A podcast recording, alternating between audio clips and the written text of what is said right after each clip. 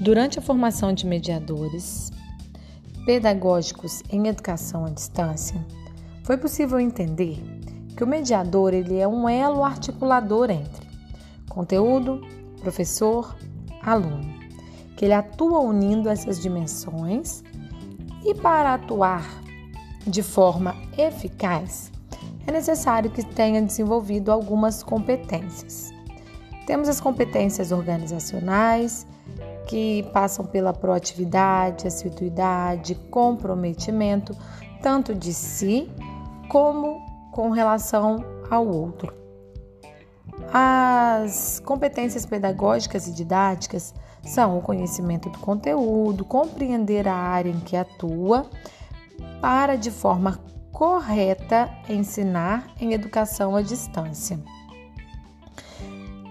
As técnicas passam pelo manejo da tecnologia, visando uma aprendizagem que se tenha um bom conhecimento de informática para usar com habilidade as ferramentas, as ferramentas disponíveis no AVA, assim como uma boa utilização dos instrumentos, como computador, celular e outros instrumentos tecnológicos. E principalmente as competências socioafetivas, que é o que pode fazer a total diferença para que um aluno permaneça em um curso à distância, é se sentir próximo, é se sentir amparado, é sentir que tem com quem contar, de que não está sozinho nessa jornada.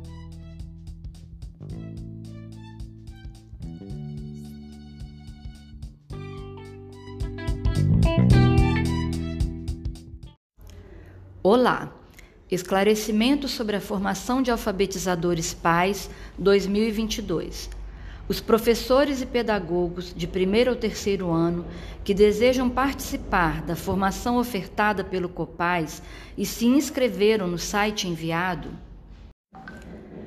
devem responder o questionário avaliando o tópico 1, ser docente alfabetizador entre o ensinar e o aprender, com base nos encontros que realizamos durante a formação ministrada no primeiro semestre de 2022 sobre os temas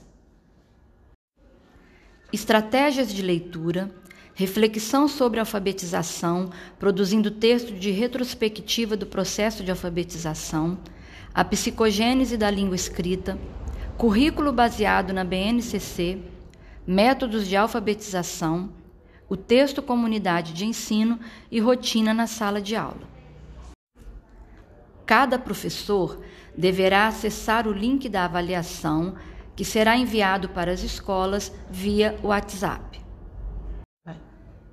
Assim que preencher todos os dados pessoais corretamente e avaliar os tópicos relacionados acima, devem concordar com os termos e enviar o formulário. Mas atenção!